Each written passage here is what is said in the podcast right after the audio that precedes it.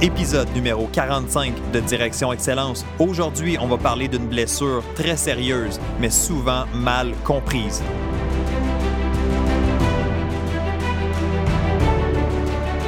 Bienvenue à Direction Excellence où je vous partage mes meilleures stratégies et je vous fais bénéficier des conseils d'experts du monde sportif. Je suis Jonathan Lelièvre. Merci de passer quelques minutes avec moi aujourd'hui. C'est un réel plaisir de vous guider dans la bonne direction, celle de l'excellence. C'est parti.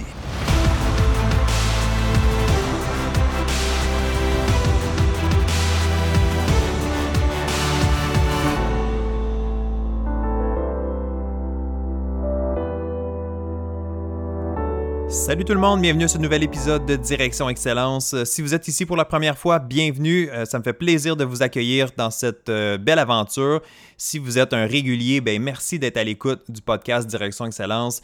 Si vous avez des commentaires, n'hésitez pas à me faire signe. Je reçois des commentaires, des témoignages occasionnellement, puis c'est toujours plaisant de vous entendre. Si vous avez des questions, si vous avez des sujets que vous voulez qu'on discute, dans des, prochains épisodes, ben, faites-moi vos suggestions, envoyez-moi un courriel, euh, connectez avec moi sur les médias sociaux, aucun problème. Sur mon site web aussi, jonathanlelièvre.com, toujours possible de me rejoindre ou de laisser un commentaire sous les articles de les épisodes de podcast Direction Excellence. Alors aujourd'hui, on va aller vraiment dans une thématique qu'on n'a pas touchée. Hein. c'est le 45e épisode de Direction Excellence aujourd'hui et on va aller un petit peu ailleurs, mais vous allez voir que ça a un lien évidemment avec tout l'aspect mental. Au cours de tous les épisodes de Direction Excellence, on a parlé de différents sujets, l'entraînement, la nutrition, on a parlé de récupération, on a même parlé d'acupuncture. Hein. C'est quoi cette, euh, technique-là? On a déjà parlé euh, plus tôt. On a parlé évidemment beaucoup de préparation mentale parce que c'est mon expertise. Et aujourd'hui, on va parler du cerveau, mais on va parler de quelque chose de plus spécifique que moi, je n'ai pas, pas vraiment de formation ou de connaissances à ce niveau-là, euh, de connaissances approfondies du moins. Alors, on va parler de commotion cérébrale.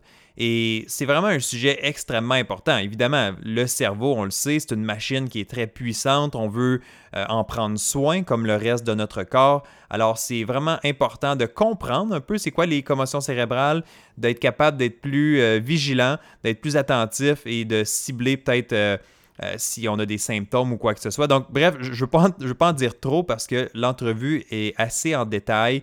L'entrevue dure pas loin d'une heure, donc on va avoir beaucoup d'informations. Et la personne qui va nous informer aujourd'hui, c'est Marc Bastien, qui est physiothérapeute. Il est gradué de l'Université d'Ottawa avec un baccalauréat en sciences de l'activité physique et une maîtrise en physiothérapie. Donc, euh, euh, Marc euh, est, un, ami à moi aussi, donc on se connaît bien, on se côtoie déjà régulièrement et il a pris la peine de bien se préparer, de venir nous partager des connaissances, des notions vraiment pertinentes sur le sujet de les commotions cérébrales. J'en ai appris beaucoup. Euh, j'ai été surpris de certaines choses, certaines croyances peut-être que j'avais qui sont complètement pas vraies, hein, des fausses croyances. Euh, alors, si vous êtes euh, moindrement intéressé par ce sujet-là, et même si c'est pas quelque chose que vous avez déjà vécu, je vous invite par contre à être vraiment attentif à, cet épisode de podcast parce que c'est important d'être capable de, pas de détecter, mais de comprendre un peu mieux euh, les commotions cérébrales, que ce soit pour vous, un collègue, un, coéquipier. Bref, c'est vraiment euh, nécessaire. Puis, euh, ce qu'on va partager comme information aujourd'hui, ça va vous servir, c'est certain. Alors, Marc, depuis depuis son séjour dans, le monde de l'activité physique, il a, bénéficié justement de travailler avec des, euh, athlètes universitaires de haut niveau. Euh, il y a eu plusieurs patients aussi euh, avec des limitations neuromusculaires, orthopédiques. Donc, vraiment, Marc a un intérêt pour les commotions cérébrales. Oui, il fait son travail de physio dans la vie de tous les jours, mais il est allé aussi chercher une expertise pour aider justement ses clients qui sont des fois des athlètes, pour faire un retour au sport de façon sécuritaire, pour euh, aider justement à mieux les traiter. Euh, Marc il travaille dans, une, dans sa propre clinique. En fait, il est propriétaire de sa propre clinique dans l'est d'Ottawa. Puis euh, aujourd'hui, ben, il va nous éduquer justement sur des points importants à comprendre par rapport aux commotions cérébrales et le retour aussi au sport. petite notion ici que, j'ai vraiment trouvé intéressante. je ne veux, pas, vous voler le punch, mais je veux même vous dire que c'est vraiment important de comprendre quand je peux faire un retour suite à une commotion cérébrale et comment je fais ce retour-là et à quelle vitesse je peux retourner m'entraîner. On va parler de tout ça aujourd'hui et bien plus. Alors, si c'est quelque chose que vous avez déjà vécu, si c'est quelque chose que vous voulez être mieux informé aujourd'hui, c'est l'épisode pour vous. Ça vaut la peine. Écoutez-le en deux portions. Si c'est trop long, écoutez une première demi-heure, puis ensuite écoutez la deuxième demi-heure plus tard mais vous n'allez pas regretter cet investissement de temps. Alors, sans plus tarder, je vous laisse aller écouter euh, l'entrevue que j'ai faite avec Marc Bastien, physiothérapeute, propriétaire de la clinique Bastien Physio. Salut Marc, bienvenue à Direction Excellence. Ah ben merci de m'avoir. C'est ma première expérience de podcast, que j'ai bien hâte. Je suis certain que ça va bien se passer. D'ailleurs, notre sujet aujourd'hui est vraiment intéressant. Puis j'avais hâte de faire notre entrevue parce que, évidemment, j'ai plein de questions sur ce qui touche les commotions cérébrales. Donc, tu es une personne euh, très bien placée pour nous en parler aujourd'hui. Donc, euh, on va commencer tout simplement, Marc, si tu veux bien, euh, juste m'expliquer qu'est-ce qui t'a amené, en fait, à, te spécialiser ou à aller chercher une expertise dans, le domaine des commotions cérébrales parce que tu es physiothérapeute, je l'ai expliqué dans l'introduction. Mais qu'est-ce qui t'a amené à aller un petit peu plus pointu vers, vers ce domaine-là? Euh, oui, mais euh, premièrement, moi, euh, nous, durant la maîtrise de la physiothérapie, on a touché un peu sur les commotions cérébrales. mais selon moi, ce n'était pas nécessairement assez pour pouvoir bien traiter quelqu'un qui a eu une commotion cérébrale. moi, j'ai vraiment pris la décision après quelques années de travailler comme physiothérapeute, tu viens que tu vois beaucoup de gens qui ont eu des accidents de voiture, beaucoup d'athlètes qui viennent te voir puis qui ont des symptômes qui ressemblent beaucoup euh, à des commotions euh, cérébrales. Puis je me sentais juste pas à l'aise puis pas capable de vraiment bien gérer puis comment guider ces gens-là dans leur récupération. puis d'un côté personnel, moi j'ai toujours été athlète. Puis c'est certain que dans les derniers dix ans, euh, les études, puis il y, a beaucoup plus d'études qui se font faire sur des commotions cérébrales, on en parle beaucoup plus. Euh, puis euh, c'est certain à repasser un peu à mes années en jouant au hockey, c'est certain que j'ai eu des commotions cérébrales juste en me fiant sur des symptômes que j'ai vécus sur la glace. Puis tu vois souvent des athlètes que leur carrière est raccourcie à cause des commotions cérébrales. À partir de tout ça, j'ai développé un gros intérêt dans les commotions. Puis euh, Aujourd'hui, c'est certain qu'on peut toujours continuer à apprendre, mais je me sens beaucoup plus confiant quand ça vient à gérer tout ça. Ben écoute, c'est une très bonne, euh, très bonne idée en tant qu'expert dans notre domaine. On, on ne, prétend pas tout connaître, donc il faut continuer à s'éduquer, spécialement sur des sujets plus précis, euh, comme tu, tu, le fais toi-même. Puis ça, je trouve ça vraiment intéressant. Fait que tant mieux, félicitations pour ça. Puis d'ailleurs, tu as fait un, lien justement avec ma, prochaine idée, c'est-à-dire, on en parle de plus en plus. Est-ce que. Puis là, OK, on va régler quelque chose pour commencer. Avant d'aller dans notre discussion dans des choses un petit peu plus techniques, plus concrètes, je suis curieux de savoir, est-ce que. Ma question, c'est est-ce qu'on exagère aujourd'hui euh, les commotions? Est-ce qu'on en parle trop? Est-ce que euh, qu'on ben justement, est-ce qu'on exagère un peu ce sujet-là ou on est simplement en train de traiter ce phénomène-là comme ça aurait dû être fait il y a plusieurs années, justement, où ça aurait dû être traité plus sérieusement? Je sais qu'il y a de la recherche de plus qui est fait, qu'on en connaît de plus en plus, mais est-ce que c'est un, je veux pas dire pas une mode, là, parce que je veux pas rendre ça. Euh, je pense que c'est une blessure qui, est ultra importante, qui est grave, puis qui est encore mal comprise, probablement. Mais oh, tu comprends ce que je veux dire? Est-ce que c'est quelque chose qu'on parle beaucoup trop ou est-ce que non, non, c'est à ce niveau-là, il faudrait vraiment qu'on intervienne, puis il faut qu'on continue à développer? Euh, non, je pense selon moi, on n'en parle surtout pas trop. Euh, c'est pas le genre de blessure que c'est pas comme tu casses le poignet ou que euh, tu, tu casses le poignet, tout le monde le voit, puis on sait comment que le poignet va récupérer. Quand ça vient au cerveau, euh, c'est notre ordinateur, c'est ça qui, est super important pour notre fonctionnement euh, au niveau de notre vie quotidienne. fait que, quand ça vient au montant qu'on en parle aujourd'hui, selon moi, c'est excellent. C'est un peu, c'est peut-être pas beau à dire, mais c'est peut-être une bonne chose que Sidney Crosby ait eu sa commotion cérébrale euh, parce que c'est surtout depuis que lui s'est fait mal, puis c'est malheureux que ça a pris ça. Euh, mais c'est surtout que depuis que lui s'est fait mal, que les études ont vraiment poussé sur euh, un peu découvrir c'est quoi une commotion cérébrale, puis, puis voir comment on peut gérer ça, parce que je pense qu'on a beaucoup de chemin à faire, mais le plus qu'on en parle, le plus d'études qui vont se faire, puis le plus qu'on va en connaître. Fait que moi, je suis pour ça. Tout à fait. Non, puis justement d'accord, puis je voulais pas, je veux pas diminuer l'importance de ce qui est fait, puis tout à fait, il faut continuer à s'éduquer. Le cerveau, on le sait, c'est une machine qui est, qui est complexe. Euh, on continue à en apprendre à tous les jours sur le cerveau. Il y a des recherches qui sont faites. Donc, euh, tant mieux, puis tant mieux si on est plus conscient, puis on est plus prudent. Euh, vaut mieux être plus prudent, puis être plus en prévention que d'être justement côté euh, curatif. Puis on se retrouve avec des athlètes vedettes, comme tu l'as mentionné, Sidney Crosby, qui a eu, si ma mémoire est bonne, probablement, probablement plus qu'une commotion cérébrale dans sa carrière. On parlait même au niveau junior qu'il y en aurait eu quelques-unes. Donc, c'est sûr que ça a des répercussions. Puis on veut pas perdre euh, ces beaux talents-là, puis ben, ne serait-ce que juste pour la personne en tant que telle, pas juste le sportif, mais la personne aussi.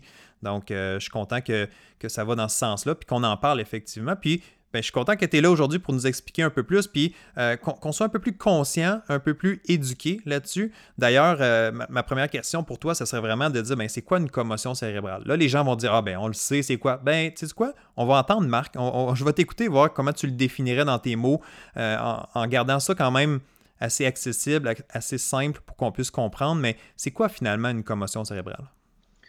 Euh, ouais, fait qu'une commotion cérébrale, dans le fond, ce que c'est, c'est un traumatisme crânien. Puis ça, ça peut venir d'un coup direct ou un coup indirect à la tête. ça, c'est une chose que les gens pensent, c'est qu'il faut absolument que tu aies un coup à la tête pour avoir une commotion cérébrale. Puis ce n'est absolument pas le cas. Euh, dans le fond, une commotion cérébrale a lieu quand, quand tu as une accélération et une décélération à l'intérieur du cerveau. Euh, fait que dans le fond, il faut que tu imagines que ton cerveau, c'est comme un bol de jello. Puis si tu prends ton bol puis tu le brasses, le jello va brasser dans un peu toutes les directions. Puis ce qui arrive avec ça, c'est que tu as comme l'étirement des, cellules nerveuses à l'intérieur du cerveau.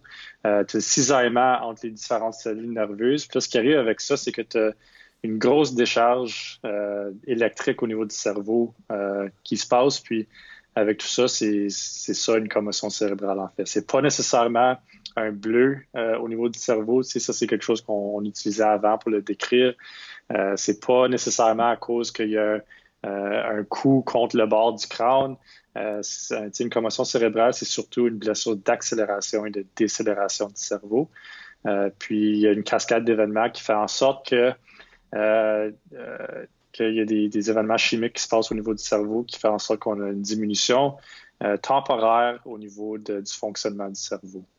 Autrement dit, si, je résume, puis j'aime beaucoup ton, ton, image de le jello, là, je pense que c'est assez clair, là, ça, résume bien ou ça, ça donne une belle image, mais autrement dit, c'est ce jello-là, c'est le cerveau qui, qui se déplace à l'intérieur du crâne, en fait, puis c'est ça qui crée euh, les commotions ou qui crée des problèmes, finalement. Ouais, ouais, je dirais, je dirais pas que c'est nécessairement le déplacement qui crée la commotion. C'est certain, il faut que ça soit un déplacement qui est quand même assez fort. Euh, mais c'est surtout le cisaillement entre les cellules nerveuses puis l'étirement des cellules nerveuses qui mène aux événements chimiques à l'intérieur du cerveau euh, qui fait en sorte que tu as une grosse augmentation euh, des potentiels d'action, donc l'activité électrique au niveau du cerveau. Puis là, avec ça, ce qui arrive, c'est que tu viens que tu as comme une grosse consommation d'énergie au cerveau. Fait qu'on va, on va un peu en discuter un peu plus par après, mais dans le fond, tu as une super grosse consommation d'énergie au niveau du cerveau, puis tu n'as pas une grosse production d'énergie euh, suite aux événements chimiques qui fait en sorte que tu as comme un mismatch. Tu n'as pas assez d'énergie qui est produite pour ce que tu as besoin. Hmm. C'est là que tes, symptômes de commotion cérébrale viennent. Fait que juste pour moi, mon propre bénéfice, personnellement, je ne crois pas avoir déjà vécu ou subi une commotion cérébrale. Euh, moi, j'ai fait du sport aussi, différents sports, mais mon sport principal a été le hockey. Les gens, les auditeurs le savent, été un gardien de but au hockey. Par contre, je vais toujours me rappeler, il y a un match, une journée, où est-ce que j'ai reçu un, bon lancer, là, en plein visage. Là. Évidemment, j'avais un masque, là, donc j'ai reçu la rondelle directement dans le masque. Et euh, le soir, après l'entraînement ou après la, partie, je me rappelle d'avoir été un petit peu, euh, je dirais pas étourdi, mais tu sais, peut-être je me sentais un petit peu différent ou un peu mal ce soir-là. Puis ça n'a vraiment pas duré longtemps, mais en bon français, là, ça a scillé longtemps. Là. Ça me resté dans la tête un peu ce, ce, lancer-là que j'ai reçu. Est-ce que ça peut se rapprocher de ce que ça pourrait être, pas une commotion, mais un symptôme ou quelque chose proche de ça, ou c'est vraiment juste, écoute, c'est pas assez fort ou c'est pas assez un impact majeur? Euh, ben, je dirais pas nécessairement. T'avais quel âge en temps? J'avais 10 à 12 ans à peu près, là, autour de ça. Là. Oui, je dirais, je peux pas nécessairement dire si c'est certainement une commotion cérébrale. il aurait fallu que euh, idéalement, dans un monde parfait, tu aurais été évalué par un médecin sportif après ton, ton événement. Mais c'est le symptôme que tu me parles. Euh, par rapport à avoir été sonné, c'est un symptôme que les gens utilisent beaucoup pour décrire euh, la façon qu'ils se sentent quand ils ont une commotion. Mais pour dire à 100% si tu avais une commotion, c'est. Uh-huh. Euh, je ne suis, pas tout à fait certain. Mais, mais si, puis je comprends que tu ne peux pas te prononcer là-dessus, donc euh, je ne pas, je veux pas te mettre sur le spot, mais si je te disais que dès le lendemain, j'étais correct, tu sais, j'ai pas eu de répercussions, est-ce qu'à ce, moment-là, tu serais capable de dire, ben clairement, c'était pas une commotion? Parce que dans ma tête, pour moi, là, de ce que je comprends des commotions, c'est que c'est quelque chose qui, qui se poursuit dans le temps, là, qui, a, qui a certainement des répercussions pendant peut-être une semaine, deux, quelques semaines, quelques mois. Donc, est-ce que je, serais dans l'erreur de dire parce que le lendemain j'étais correct, j'ai eu zéro commotion? Euh, ouais, on pourrait, on pourrait dire ça. Si, tu n'as pas eu de symptômes, si tu n'as pas eu de, euh, d'effets négatifs de ce petit coup-là, euh, on pourrait soupçonner que tu n'as probablement pas eu une commotion cérébrale. Mais c'est important à noter que toutes les commotions sont différentes. la majorité des commotions vont se régler en dedans de 7 jours. Euh, 7 à 10 jours. Fait que euh, c'est. Ouais, je, dirais que tu n'as probablement pas eu une commotion du coup de la, de, la rondelle.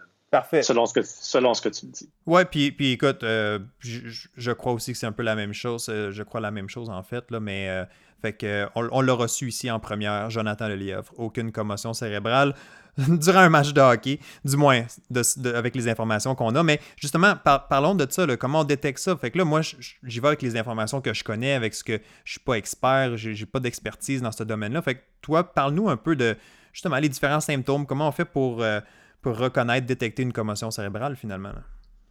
Oui, fait il y, a plusieurs différents symptômes que, quelqu'un peut avoir après avoir une commotion cérébrale. Comme, il y, a, il y a beaucoup de, euh, de gens qui disent euh, que, tu peux aller faire un IRM ou, des scans. Puis présentement, il n'y a pas nécessairement d'imagerie ou de tests sanguins ou des choses de même qui sont validées pour vraiment détecter une commotion cérébrale. Donc, pour faut vraiment se fier un peu sur les symptômes de l'athlète, puis sur quoi que l'athlète nous, rapporte. Euh, puis certains signes, par, exemple, si euh, Jonathan Lelièvre, il, est un gars qui est super, euh, super joyeux, qui fait bien des jokes, puis après qu'il a reçu sa, rondelle dans son masque, il y a eu un changement au niveau de sa personnalité qui ne dit pas grand-chose, il est souvent fatigué. Ça, c'est souvent un signe qu'il y a probablement eu une, commotion ou quelque chose euh, qui aurait pu y arriver. Euh, des, des, symptômes que, tu aurais pu rapporter, c'est des, des mal de tête, euh, des étourdissements, des difficultés de concentration, des niveaux élevés de fatigue. C'est surtout la fatigue, c'est un gros symptôme qui est commun au niveau des commotions cérébrales. Euh, tu as, plusieurs, plusieurs, plusieurs symptômes qui peuvent, qui peuvent être présents, puis ça dépend un peu de, l'athlète en question. Euh, fait il y a plusieurs différents euh, formulaire, euh, mais un des formulaires importants, c'est le SCAT5. Fait ici, euh, c'est un formulaire qu'on peut remplir avec l'athlète en question. Puis, une de ces composantes de ce formulaire-là, c'est vraiment un checklist de quels symptômes qui, qui peut être présent. Fait tu en, as plusieurs que tu peux avoir, mais les plus communs, ce serait des mal de tête, vision double, la fatigue, des étourdissements, des nausées, difficultés de concentration et tout ça. Alors, justement, ma, question plus spécifique là-dessus, si on parle de, vomissement, de nausée, là, vraiment, là, euh, je sais pas pourquoi, là, mais j'ai l'impression que quelqu'un qui fait une commotion cérébrale puis qui aurait vraiment une nausée ou un vomissement, j'ai l'impression que ça serait plus grave. Est-ce que, est-ce que je me trompe encore une fois? C'est-tu comme un mythe là, que j'ai, une fausse croyance que j'ai en tête? Là? Euh, oui, fait que les dernières années, les études semblent euh, s'éloigner un peu de, comme classifier comme une commotion sévère contre une commotion qui n'est pas très sévère. Euh, comme j'ai dit, toutes les commotions cérébrales vont être différentes. Le vomissement, je me rappelle quand j'étais jeune, euh, puis j'ai reçu un coup au hockey, puis j'avais mal à la tête. la question qui me demandait, c'est est-ce que tu as été malade dans la douche ou ou après l'ajout de hockey. Puis, tu sais, la réponse était non. Fait que, ah, t'as sûrement pas une commotion cérébrale. Mais juste parce que t'as pas vomi, euh, ça veut pas nécessairement dire que tu as eu une commotion cérébrale. Euh, ça veut pas nécessairement dire que tu pas de commotion cérébrale. Même que si tu as été malade, ça veut pas nécessairement dire que tu as eu une commotion cérébrale. Il y a plusieurs facteurs à considérer. Puis, il faut pas juste se fier sur, euh, un symptôme en particulier. Il faut regarder vraiment l'image au complet. Excellent. Puis tu sais, je pense que c'est ça. C'est pour ça qu'on continue les recherches, on continue à s'éduquer, à en parler pour qu'on arrête d'avoir peut-être des, fausses croyances comme ça. Puis, puis j'en suis coupable dans, dans le domaine des commotions cérébrales, mais peut-être dans d'autres domaines aussi. On se fait une idée avec ce qu'on a, mais il faut, faut, être ouvert, puis il faut continuer à apprendre. Puis euh, le, prochain, le prochain point que je vais amener sur, sur la table avec toi aujourd'hui, c'est justement quelque chose que je trouve qui est important aussi à, à, clarifier, euh, parce qu'on parle souvent qu'il y, a des phases, si je ne me trompe pas, il y a des phases dans, la commotion cérébrale. Euh, je ne sais pas si euh, tu as mentionné tantôt, bon, la plupart vont, se régler au bout de sept jours, donc je ne sais pas comment c'est divisé, je ne sais pas comment c'est clair à ce point-là, fait que peut-être tu peux nous, aiguiller là-dessus, parce que des fois, on entend des athlètes que ça fait un mois, deux mois, ça fait longtemps qu'ils sont qui sont aux prises avec des symptômes justement de, commotion cérébrale et tout ça. Donc, je suis curieux de savoir s'il y a des, y a-tu des termes clairs? Y a-tu, après un mois, ben euh, c'est une commotion de type? J'ai aucune idée, en fait. C'est toi qui vas me le dire, là, mais je suis curieux de savoir euh, comment ça fonctionne à ce niveau-là. Oui, fait que c'est, dans le fond, une commotion cérébrale, il y, a deux différentes phases. Comme si tu regardais la phase euh, qu'on appelle excitatoire. Fait que, mettons, tu as un, joueur de hockey qui patine sa glace puis il reçoit un coup. fait que ça ici, c'est la première phase de la commotion cérébrale. Fait que, toi, tu n'as pas eu de commotion, mais tu ne peux pas nécessairement euh, penser à, ces symptômes-là. Mais dans le fond, moi, je me rappelle que quand je jouais au hockey, je m'ai fait frapper. Puis là, tout d'un coup, tu vois des étoiles, euh, tu as, un petit acouphène dans les oreilles. Euh, puis, dans, les, dans, certains cas, tu peux avoir une perte de conscience. tu peux avoir ce qu'on appelle le fencing response. Fait que, quand l'athlète est couché à terre puis il a le bras dans les airs, euh, puis il y a différents, il y a autres symptômes aussi, comme la confusion, la désorientation. Fait ça, c'est la première phase de la commotion cérébrale. Puis ça, souvent, ça va durer moins que 15 minutes. Puis ça, c'est la phase que j'ai mentionnée plus tôt, où il y a une super grande consommation d'énergie. Il y a beaucoup d'activité électrique au niveau du cerveau. Euh, puis ici, tu vas commencer à avoir une diminution de la production d'énergie. Fait que c'est ici qu'il y a le mismatch. Fait que là, ça nous apporte un peu à la deuxième phase, où il y a une dépression au niveau du cerveau. Fait que c'est ici que euh, euh, il y a moins de production d'énergie au niveau du cerveau. Fait que c'est ici que les symptômes comme la fatigue, la difficulté de concentration, des troubles de mémoire, des maux de tête, euh, l'irritabilité, sensibilité à la lumière puis le son, c'est surtout dans cette phase que ces symptômes-là vont arriver. puis ça, ça peut durer jusqu'à jusqu'à 30 jours dans certains cas. ça ici, on ne parle pas nécessairement de syndrome post-commotion. Ça, c'est un, différent sujet, mais dans une commotion, euh, je veux dire, euh, normale, euh, ça prend environ 22 à 30 jours pour que ces symptômes, pour que la dépression diffuse soit terminée, puis que le cerveau soit revenu à un état où il peut produire l'énergie nécessaire pour répondre aux besoins ça fait-tu un peu d'allure ce que je dis en ce moment? Oui, tout à fait. Ce que je comprends, c'est qu'au bout euh, d'une trentaine de jours, euh, on tombe. Si on, encore, si on ressent encore quelque chose, par exemple, maux de tête ou euh, de la fatigue, c'est juste pour être certain, on, est plus dans un symptôme post-commotion, c'est ça je comprends? Ou... Oui, ouais, la fatigue, c'est un bon exemple. Fait que je dirais pas, ouais, je dirais pas post-commotion, parce que le syndrome de post-commotion, c'est quand les, les gros symptômes persistent pendant longtemps. mais euh, comme la fatigue, par exemple, c'est souvent un signe que ton cerveau n'a pas assez d'énergie pour fonctionner. Fait que tu es juste dans la deuxième phase d'une commotion euh, normale, puis on euh, c'est ça. Fait qu'après, de jusqu'à 30 jours, ça peut, ça peut avoir lieu.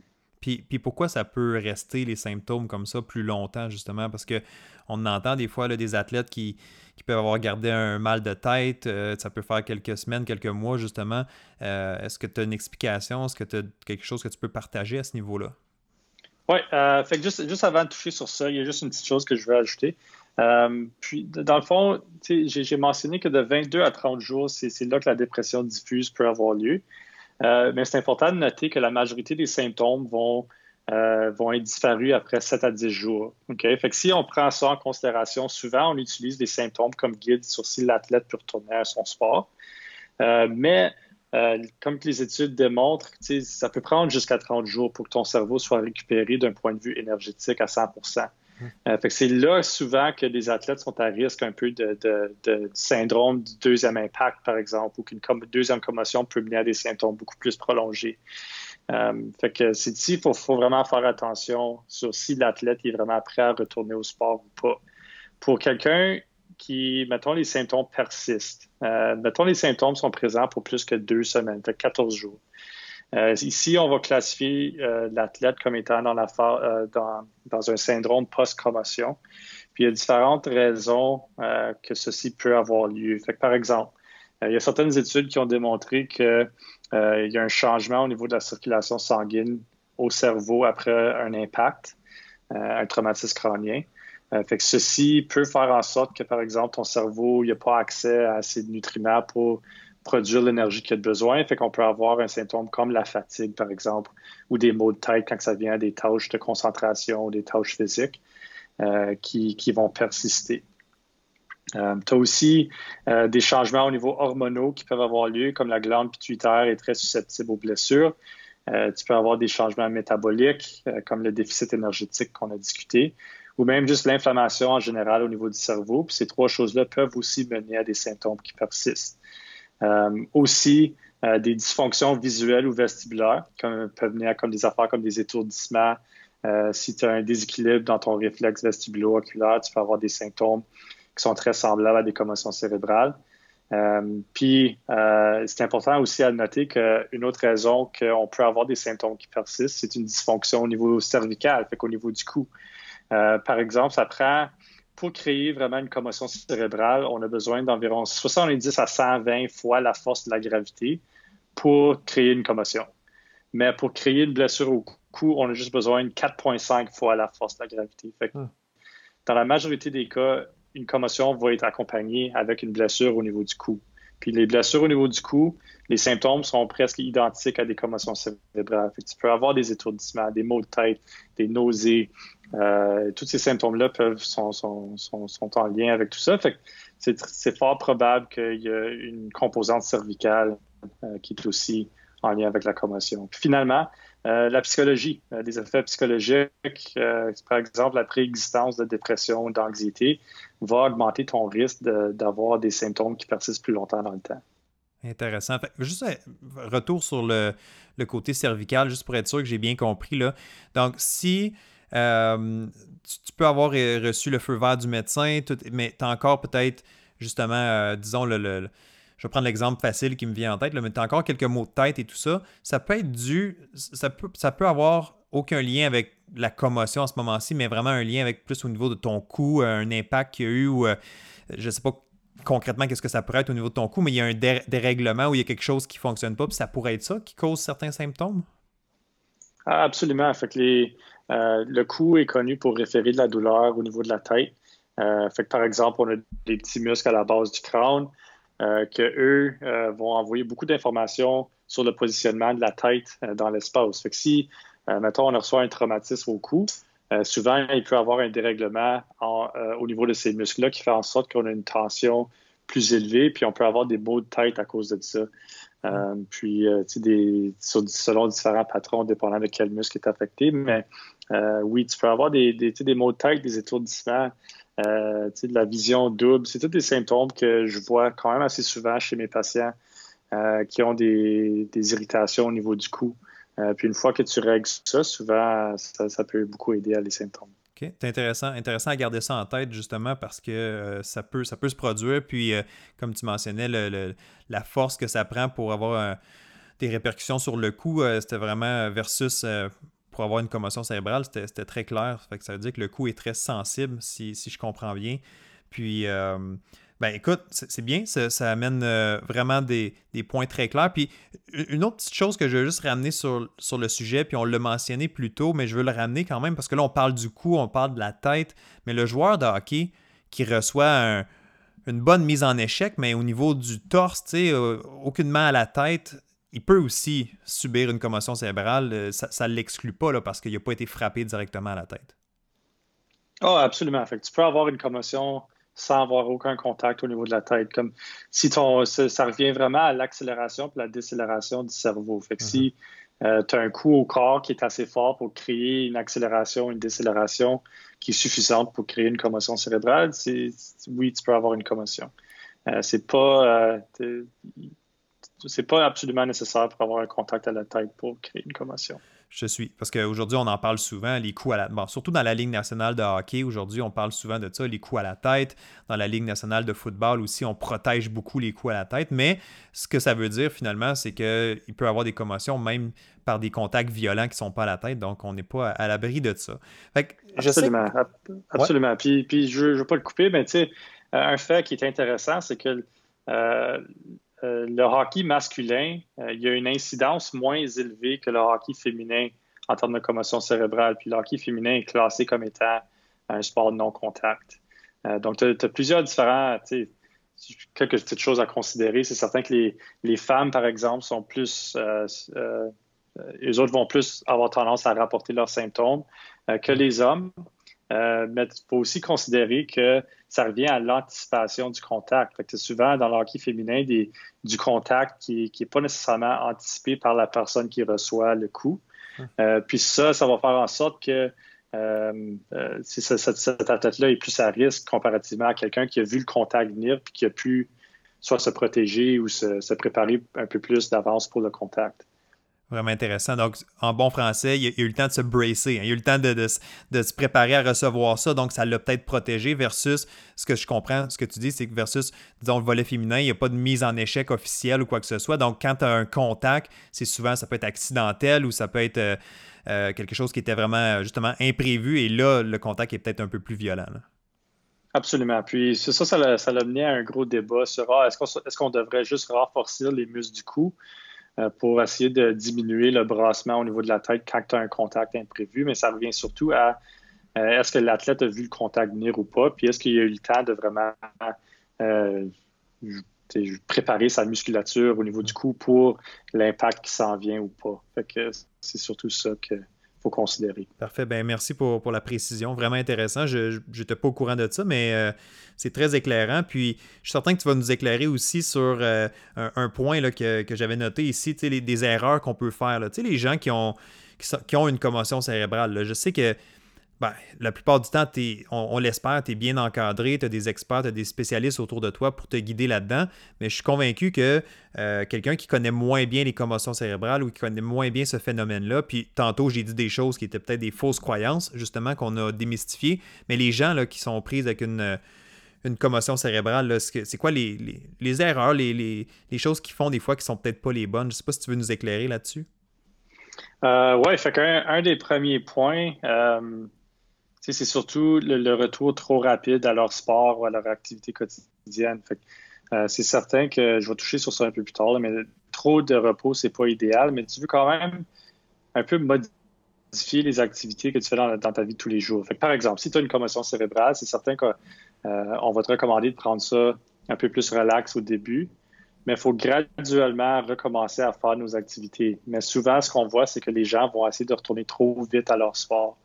Euh, puis ils ne donnent pas la chance nécessairement au cerveau de récupérer euh, suite euh, à l'impact qu'il y a eu. Puis ça, ça peut mener à une augmentation, puis une, une augmentation de tes symptômes, puis ça peut affecter ta récupération à long terme.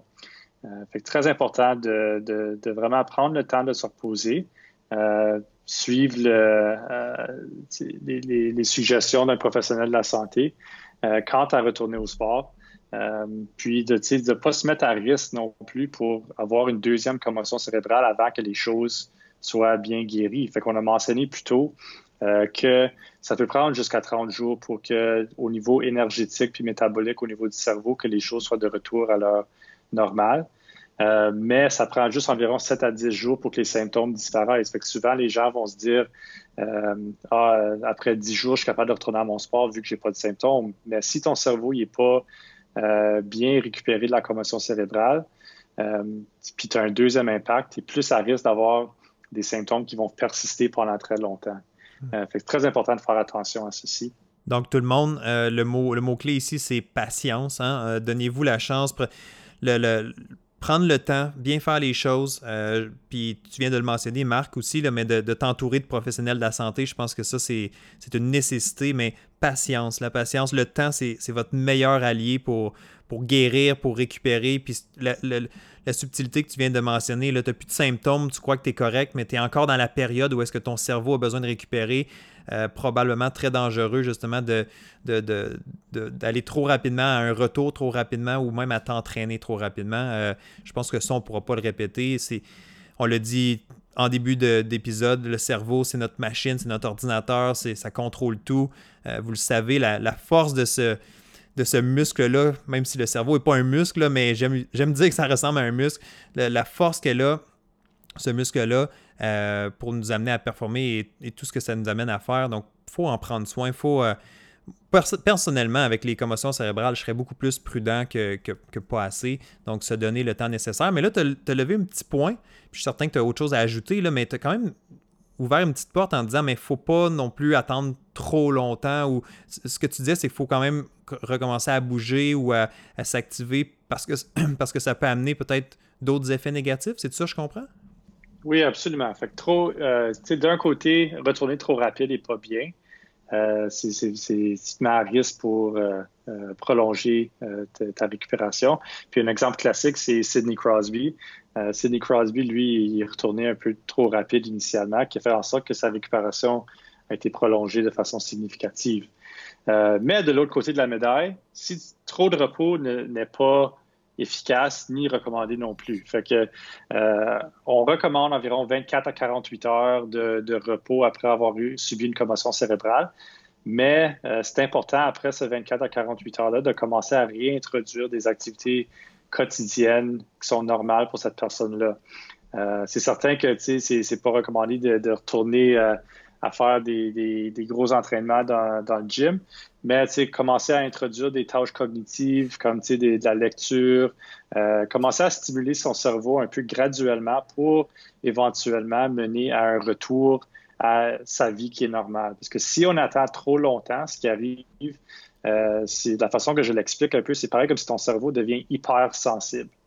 Euh, fait par exemple, j'utilise toujours l'exemple quand je parle à mes patients de euh, quand tu vas voir un film au, milieu de la journée, tu es assis dans la noirceur, puis ensuite tu sors dehors, euh, puis il fait encore grand soleil. Tu, on a l'impression que le soleil est fort, puis que la lumière est très, très, très euh, forte, puis que ça l'irrite un peu nos yeux. Fait que ça, c'est un exemple un peu de sensibilité au niveau du cerveau. Fait que c'est un peu ça qui a lieu quand on se repose trop longtemps. Des tâches comme la lecture, écouter de la musique, euh, des tâches de concentration vont devenir de plus en plus difficiles, puis vont en plus tendance à provoquer des symptômes si on ne l'a pas réintroduit assez rapidement. Est-ce qu'on évite les écrans, la lumière bleue à tout prix, forcément, après une commotion cérébrale? Euh, pas nécessairement, parce que ça, ça, va dépendre un peu sur euh, les symptômes de l'individu. Fait que si tu es quelqu'un qui a eu une commotion cérébrale puis tu es très, très, très sensible à la lumière, certaines choses qu'on va recommander, c'est des, petits filtres qui vont faire en sorte que la lumière bleue ne euh, va pas nécessairement passer à travers de ce filtre-là, puis ça va moins irriter les yeux. Euh, mais ce qui est important à expliquer à ces gens-là, c'est qu'éventuellement, il va falloir graduellement réexposer le cerveau à ce genre de stimulus-là pour essayer de désensibiliser euh, le symptôme. Donc, le, le, je sais pas, le classique ou l'image que j'ai des fois, c'est je passe un mois enfermé dans ma chambre, dans le noir, pratiquement dans le noir, pas, pas d'écran. Euh, c'est pas, pas vrai, c'est pas vraiment ça qui, est nécessaire.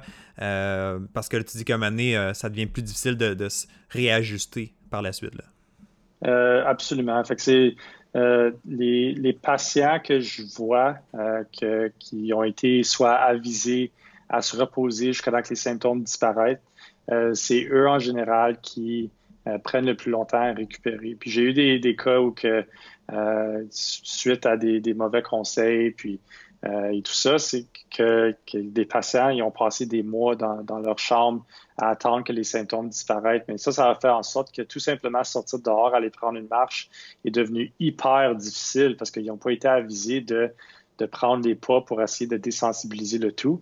Euh, puis ça, ça va prolonger les symptômes. ça, c'est un, bon exemple de quelqu'un que euh, trop de repos n'a pas été efficace du tout. Qu'est-ce qu'on a dit jusqu'à présent? Pour les erreurs, là, les erreurs qu'on voit le plus souvent, les gens qui ont une commotion cérébrale, c'est l'erreur numéro un. il n'y a pas nécessairement d'ordre, mais une des erreurs, c'est de revenir trop rapidement. La deuxième erreur, c'est de s'enfermer dans sa chambre dans le noir. Autrement dit, de prendre trop de temps. Donc, il faut réintroduire aussi des activités graduellement. Puis faites-le toujours encadré avec un, expert, un, spécialiste de la santé pour, vous guider là-dedans. Mais ça, c'est les deux erreurs qu'on a couvertes jusqu'à présent ou deux, euh, erreurs fréquentes qu'on voit. Mm-hmm. absolument. Fait que ça, ça serait, ça serait les deux les, les, plus communes que, que, que les gens euh, font. Euh, puis, tu sais, ça revient un peu à ce que tu viens de dire. C'est très, très, très important de s'entourer avec euh, des professionnels de la santé qui savent, euh, puis qui ont été éduqués par rapport à comment gérer des commotions cérébrales. Puis, parce que c'est pas tout le monde qui est éduqué quand ça vient une commotion cérébrale. Il y a beaucoup de gens que si tu n'as jamais eu une commotion cérébrale, tu n'as jamais vraiment eu le besoin de t'éduquer sur c'est quoi. Fait c'est normal que la, la, population générale ne va pas nécessairement savoir quelle étape suivre.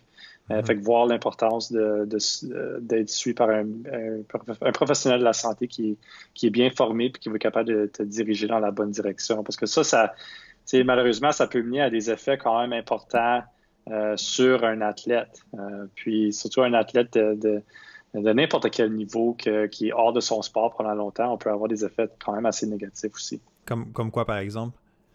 ben, premièrement, tu déconditionnement physique, euh, puis la diminution de la performance.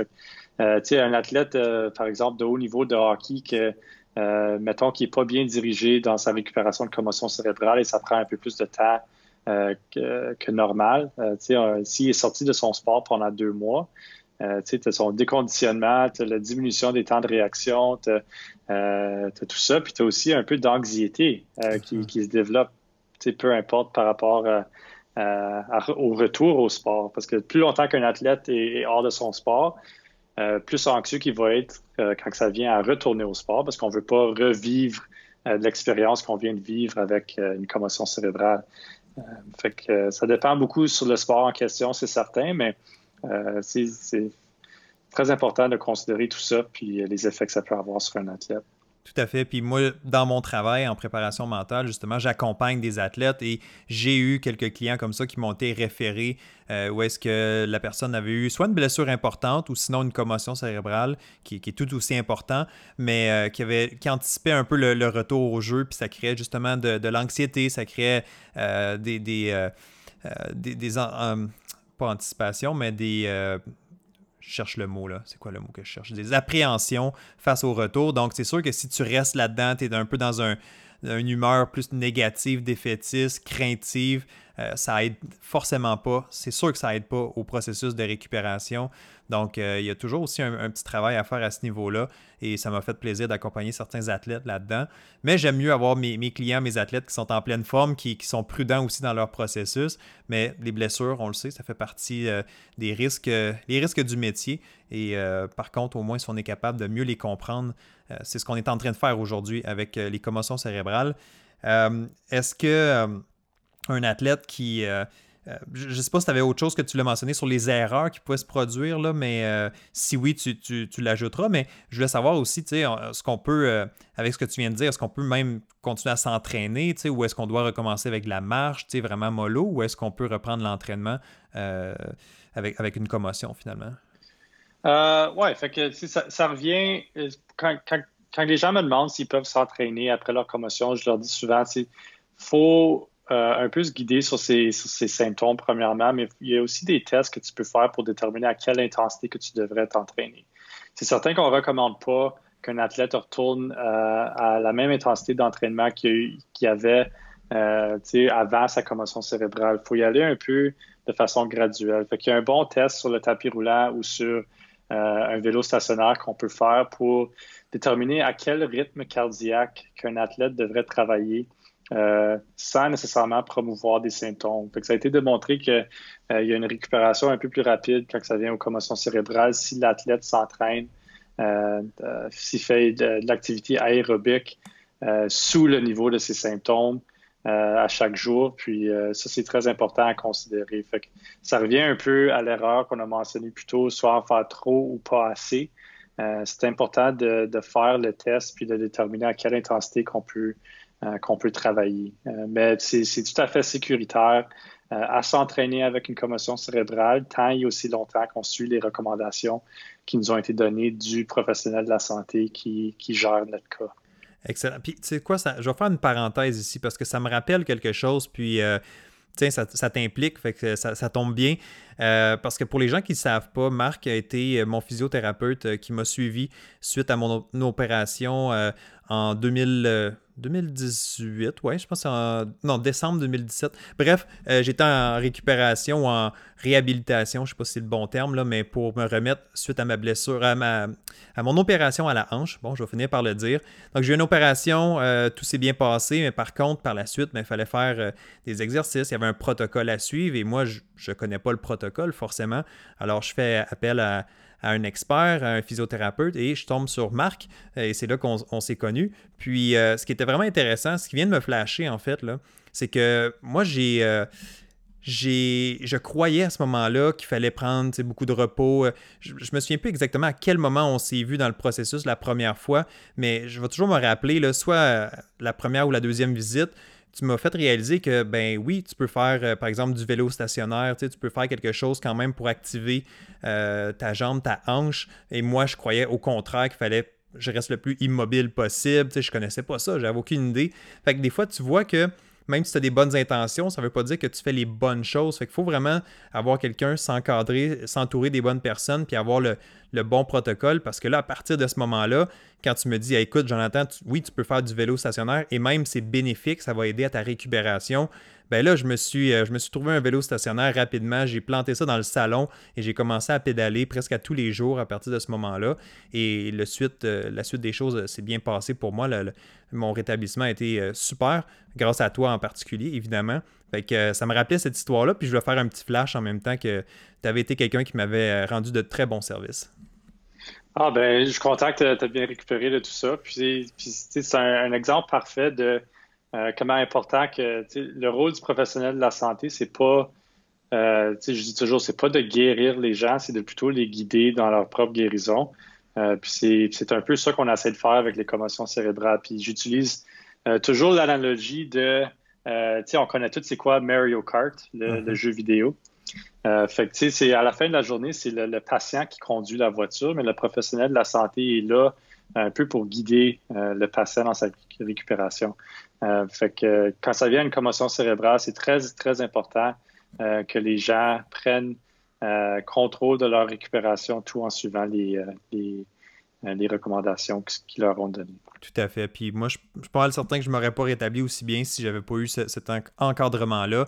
Donc, euh, je te remercie encore une fois. Puis justement, tu es le, professionnel de, la santé euh, dans, ton domaine en physiothérapie.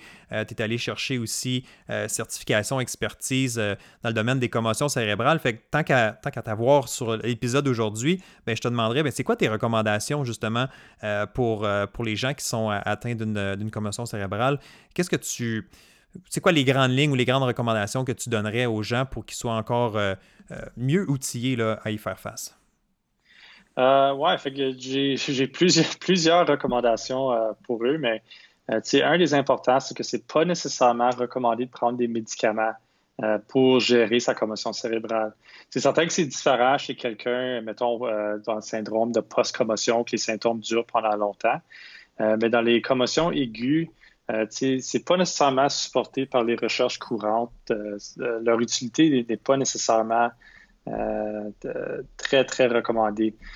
puis, dans le fond, le but devrait être de diminuer l'utilité des médicaments parce que certains médicaments peuvent avoir des effets secondaires qui sont semblables aux symptômes de commotion. Puis, si on masque les symptômes de l'athlète, ça va être très difficile de faire des décisions sécuritaires pour l'athlète en question euh, par rapport au retour au jeu. Euh, si tu quelqu'un, par exemple, qui a le syndrome post-commotion, que ça fait longtemps que vous avez des symptômes, euh, les, médicaments dans ce cas-là sont plutôt utilisés pour le contrôle de symptômes, mais le but ultime et à long terme devrait être de ne pas utiliser les médicaments. Fait le but devrait être que pour l'instant, on va utiliser des médicaments pour essayer de nous permettre d'être un peu plus fonctionnels, mais à long terme, le but devrait être de diminuer leur utilité. Euh, fait que ça, c'est un point qui est très important, euh, puis que j'encourage les gens de vraiment discuter de ça avec leur médecin puis de vraiment faire sûr que les objectifs sont, sont bien établis, puis que on ne vise pas à prendre des médicaments pour le restant de notre vie. On ne veut pas être dépendant finalement de ça. Non, c'est ça. Puis, tu sais, comme, comme j'ai dit, si ça masque les symptômes, c'est très difficile à faire une décision qui est sécuritaire puis qui est, qui est la bonne décision pour quelqu'un qui a une commotion cérébrale. Fait que, euh, euh, c'est important de vraiment différencier dans quelle phase de la commotion est-ce que tu es. Est-ce que tu es dans une commotion aiguë euh, ou dans un syndrome post-commotion, mais c'est vraiment important de prendre ça en note. Une autre recommandation que j'ai, c'est euh, euh c'est pas seulement un professionnel de la santé que euh, qui va aider à gérer des commotions cérébrales. Fait tout, par exemple, moi, je peux parler d'un point de vue de physiothérapie. Un physiothérapeute peut vous aider avec des symptômes physiques, euh, comme des, blessures au cou, euh, de la, la, prescription d'exercice suite à votre commotion cérébrale. Mais il y a plusieurs autres professionnels de la santé qu'il faut considérer. Par exemple, les ergothérapeutes. Je réfère toujours, toujours mes, mes patients euh, post-commotion cérébrale euh, en ergothérapie pour euh, ce qui, qui, va aider à gérer leur, leur vie quotidienne, euh, quand faire certaines activités, comment ça, leur rôle est vraiment très, très, très important. Puis c'est difficile un peu à décrire l'importance de, de, que ces gens-là vont jouer dans, dans, votre récupération. Fait le message général de cette recommandation, c'est vraiment de vous entourer d'une équipe. Puisque vous avez un entourage avec différentes spécialités, euh, plus que votre récupération va être avantageuse, puis, euh, euh, puis dans la bonne direction. Puis, puis je veux pas prêcher pour ma paroisse, mais comme je mentionnais tantôt, euh, l'aspect psychologique, euh, un psychologue, un psychologue sportif, un préparateur mental peut avoir un rôle à jouer à un certain moment. Donc, il ne faut pas hésiter aussi à, s'entourer, à trouver les, bonnes ressources. Puis, des fois, c'est peut-être euh, votre médecin qui va vous guider, c'est peut-être le physiothérapeute, comme tu viens de mentionner, qui va te diriger vers l'ergothérapeute ou vers une autre, une autre ressource. Donc, il faut être ouvert aussi, puis il faut être prêt à encore une fois, on ne joue pas avec ça. Il hein. faut se donner les meilleures chances possibles. Donc, euh, euh, très, bonne, très bonne recommandation. Mm-hmm. Puis, tu sais, comme on a mentionné plus tôt, l'aspect psychologique joue un rôle très important au niveau des commotions cérébrales. C'est certain que psychologue du sport ou un intervenant au niveau euh, de la santé mentale est, extrêmement important à considérer aussi. Puis, une autre euh, recommandation que j'aurais, moi, c'est certain que ça ici, c'est pas nécessairement basé sur euh, des études scientifiques. Euh, il reste encore beaucoup d'études à faire sur la nutrition suite à des commotions cérébrales. Mais selon moi, selon ça, c'est important de noter que je suis pas expert au niveau de la nutrition et tout ça. Mais la façon qu'on mange peut, selon moi, affecter la façon qu'on récupère. C'est certain que si on mange une diète qui est euh, pro-inflammation, c'est certain que ça va affecter notre récupération générale, que ce soit pour des blessures musculo-squelettiques euh, et, commotions cérébrales. Fait que selon moi, c'est très important de considérer ce qu'on mange, ce qu'on met dans, notre corps euh, quand, on est en train de récupérer d'une commotion cérébrale. Très bon point. Écoute, euh, pas besoin d'avoir une commotion cérébrale pour faire attention. Je pense que c'est dans la vie de tous les jours. C'est, l'alimentation joue un rôle extrêmement important à plusieurs niveaux. Je ne suis pas expert non plus. Je ne prétends pas l'être. Je ne prétends pas être celui qui, qui, a une, alimentation parfaite non plus, mais je sais fort pertinent que, pertinemment que plusieurs athlètes, plusieurs personnes sont conscients et font des choix pour maximiser justement le, leur, capacité, leur, corps. Donc, euh, spécialement aussi dans des moments de récupération ou de blessure, euh, c'est pas le temps de se mettre à, manger de la poutine tous les jours, puis à, manger euh, des aliments qui seraient, qui seraient moins bénéfiques, disons. Puis encore là, je veux pas, je veux pas aller plus loin dans cette parenthèse-là parce que je sais pas quoi vous, vous suggérer, mais encore une fois, qu'est-ce qu'il y a? Ben, il existe des nutritionnistes, il existe des experts dans le domaine de l'alimentation qui pourront certainement aussi vous guider. Je sais qu'on le, dit, je l'ai dit plusieurs fois aujourd'hui, mais c'est important de comprendre que chacun a son rôle à jouer, chacun a son expertise. Euh, ces gens-là sont allés se spécialiser, étudier dans des domaines précis, la nutrition, la physiothérapie, euh, la biomécanique, euh, l'aspect mental. Donc, c'est pas pour rien. puis, si vous avez un expert qui prétend être capable de tout faire, c'est peut-être un peu inquiétant. Donc, informez-vous. Euh, avant de, faire affaire avec cette personne-là qui veut vous faire un plan alimentaire, un plan d'entraînement, un plan de récupération et tout ça ensemble, euh, j'aurais peur un petit peu. Donc, euh, soyez vigilants à ce niveau-là. Oui, puis c'est super important de, de, considérer c'est quoi vos objectifs. C'est un professionnel de la santé le but ultime, c'est de, vous aider à, atteindre vos objectifs personnels. ça, ça va dépendre un peu sur le sport, le travail, et tout ça, c'est pour absolument que ça soit individualisé. Fait par exemple, si moi j'ai des patients qui viennent me voir, puis que d'un point de vue de physiothérapie, il euh, n'y a pas grand-chose que je peux faire pour eux. C'est certain que je vais, je vais les référer à, le professionnel de la santé qui, selon moi, peut euh, les aider à atteindre leurs propres objectifs. C'est important à comprendre que ce n'est pas une recette euh, euh, pour traiter des commotions cérébrales. Tout le monde est différent, puis tout le monde va avoir besoin d'un différent professionnel de la santé. Euh, puis les experts sont là pour une raison, fait que c'est important à considérer de les utiliser. Mhm, excellent. D'autres recommandations avant qu'on se termine, on va terminer tranquillement là, notre entrevue. Donc, si tu avais d'autres points ou autre chose que tu veux ajouter, même si ce n'est pas une recommandation officielle, y a-t-il autre chose que tu voulais amener sur la table aujourd'hui? oui, juste deux autres petits points. il y a beaucoup, beaucoup d'informations qui se fait données euh, sur les commotions cérébrales. c'est important de vraiment pouvoir filtrer sur quelle information est, pertinente et laquelle n'est pas nécessairement pertinente. Que une recommandation que je donne toujours, c'est de ne pas nécessairement croire tout ce que tu euh, vois sur les médias. C'est, un peu comique que je dis ça parce que je présente l'information d'une commotion cérébrale sur des médias sociaux ici en faisant un podcast. mais c'est important de pouvoir différencier entre l'information qui est bonne et juste et qui est basée sur des recherches scientifiques et de l'information qui ne l'est pas nécessairement. Un exemple que j'ai, c'est, euh, je me rappelle, puis je pense que tout le monde l'a vu, que euh, y a des médias qui, qui promouvoyaient le, fait qu'il y a des tests sanguins qui peuvent identifier euh, une commotion cérébrale, mais ce, n'est pas vrai. il n'y a pas de test présentement qui est validé par des recherches scientifiques qui va permettre d'identifier une commotion cérébrale euh, avec des tests sanguins. Euh, tout comme, euh, on voit des fois des, casques qui sont, qui sont connus comme étant préventifs pour des commotions cérébrales, mais des études démontrent que des casques, ce n'est pas nécessairement 100% préventif pour des commotions cérébrales. C'est certain que je vous recommande d'utiliser votre casque d'hockey, d'utiliser votre casque de football, mais c'est pas juste ça qui va faire en sorte que la commotion cérébrale va être euh, empêcher. C'est intéressant. Fait qu'il ne faut pas se laisser embarquer dans, le marketing ou euh, aussi dans, des produits comme ça, des fois qu'on pourrait croire que, que ça, fait une énorme différence, quand dans le fond, c'est peut-être minime. Mais du moins, s'il y a de la recherche qui se fait, si ça tend à être prouvé éventuellement, on, pourra en faire la promotion. Mais ce que j'entends, c'est que pour l'instant, euh, c'est encore mitigé. Absolument. Puis euh, c'est ça. Puis je recommande toujours d'en parler aux professionnels de la santé qui vous entourent.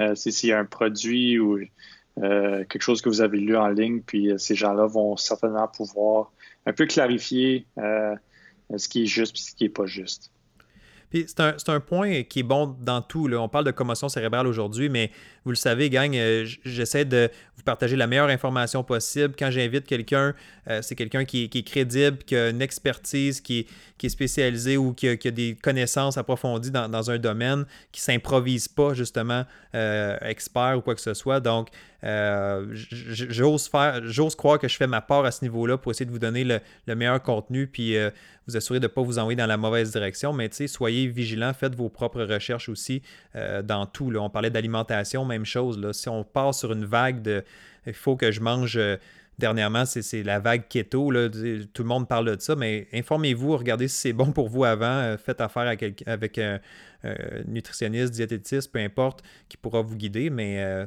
faut, faut... aujourd'hui, on a accès à beaucoup, hein, beaucoup d'informations. Le contenu est disponible rapidement au bout des doigts. c'est pas parce que c'est un site web qui est là, qui est en ligne, que ça veut dire que c'est la vérité absolue. Donc, il faut être, faut être vigilant, encore une fois. Absolument. Puis je suis tout à fait d'accord avec ça. Euh, ben, parfait. Euh, autre chose? Je te laisse encore une dernière chance. Euh, écoute, je peux prendre quelques minutes, j'ai pas de problème. Juste un dernier petit commentaire. si vous êtes quelqu'un qui, qui, a une commotion cérébrale présentement, puis ça fait, mettons, un peu trop longtemps selon vous que vous avez des symptômes, c'est important de ne pas se décourager, de continuer à suivre les pas euh, de, prendre les pas dans la direction de votre, récupération parce qu'il y a trop de gens euh, qui se découragent puis qui arrêtent. ils se disent Ah, ben, tu sais, je vais toujours avoir ces symptômes, je serai jamais comme que je l'étais avant.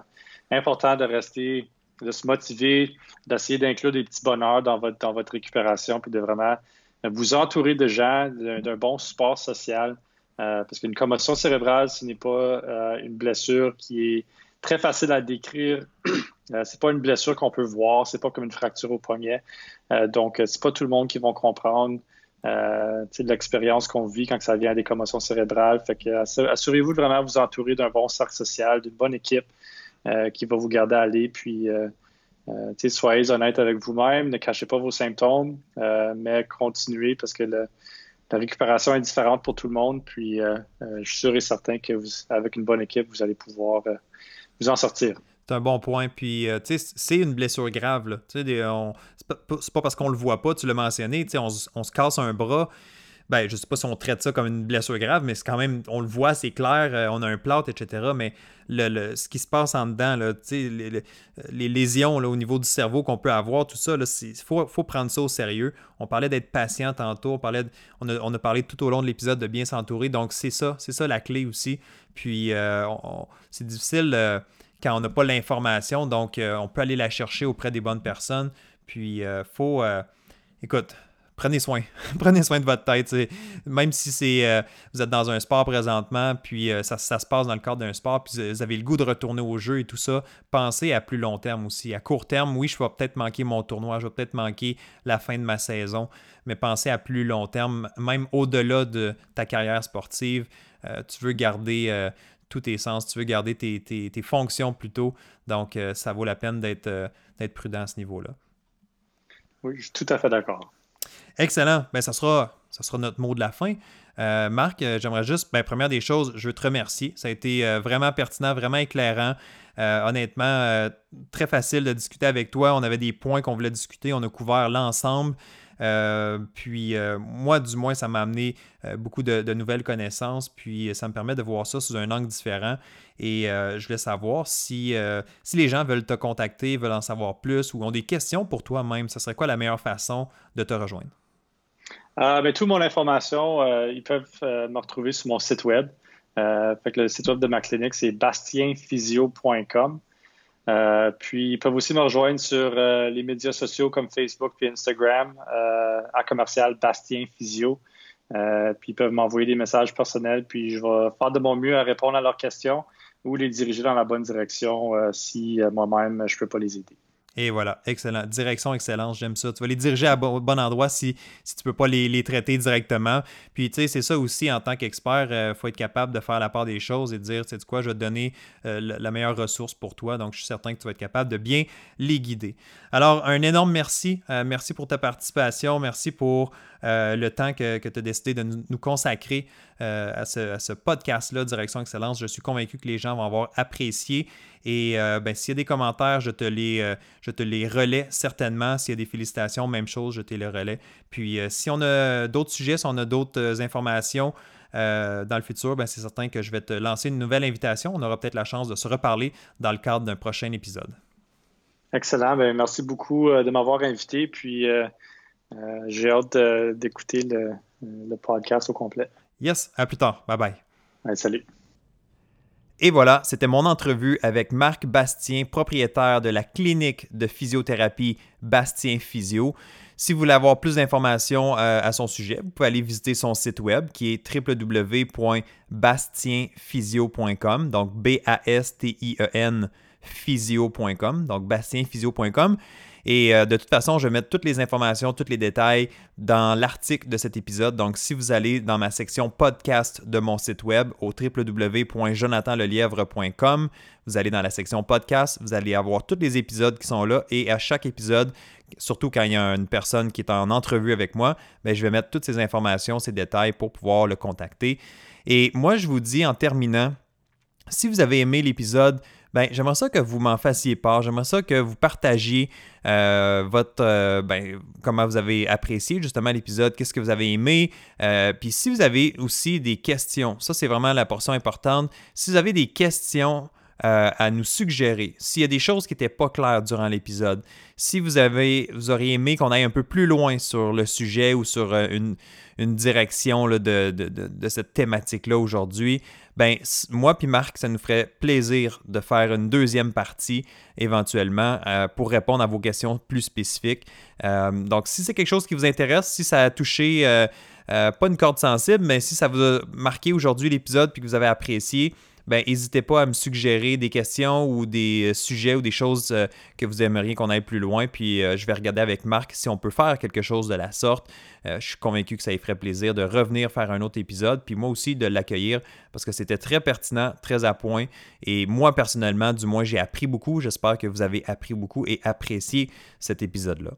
Comme toujours, n'oubliez pas de vous, euh, enregistrer, pas vous enregistrer, de vous abonner au podcast Direction Excellence. Comme ça, quand vous êtes abonné, chaque nouvel épisode qui, euh, est publié, donc vous savez, hein, je publie le premier et le 15e jour du mois.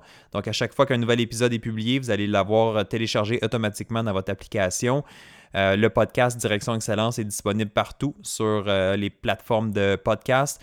C'est disponible même sur Spotify, sur euh, Apple euh, Podcast, sur. Euh, c'est quoi les autres là aussi Google, non pas Google, Android. en tout cas, bref, peu importe où vous avez une application pour le podcast, vous devriez être capable de trouver le mien, Direction Excellence. Et j'apprécie. J'apprécie vos commentaires et aussi si vous êtes capable de me laisser un petit témoignage, une évaluation du podcast, c'est toujours apprécié. Euh, ça, permet d'aider euh, d'autres gens à découvrir le podcast, à mieux le référencer. Alors, c'est sûr que j'apprécie grandement si vous prenez euh, quelques instants pour évaluer, pour laisser un, commentaire, un témoignage. Ça m'aide grandement. Allez, c'est tout pour l'instant. On se retrouve dans deux semaines et au plaisir de vous reparler très bientôt. Bye bye.